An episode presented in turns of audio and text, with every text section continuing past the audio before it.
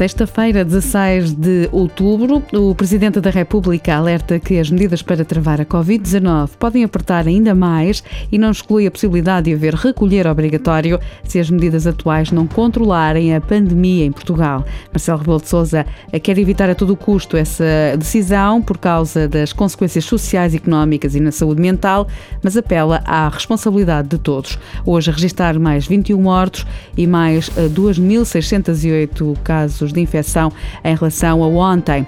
A PSP e a GNR detiveram na primeira quinzena de outubro 12 pessoas por desobediência e registaram 258 contraordenações por violação das regras previstas na situação de contingência devido à pandemia, são dados do Ministério da Administração Interna.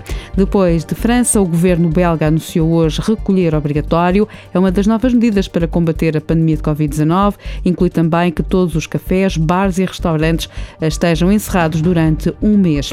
Cristiano Ronaldo garante que não infringiu nenhum protocolo e que teve todo o cuidado de fazer as coisas bem, com autorizações. São palavras do futebolista português que testou positivo à Covid-19 esta semana.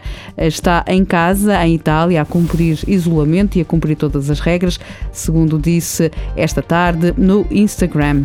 O Futebol Clube do Porto e o Benfica vão discutir a Supertaça no Estádio Municipal de Aveiro, a 23 de dezembro, anúncio esta tarde da Federação Portuguesa de Futebol.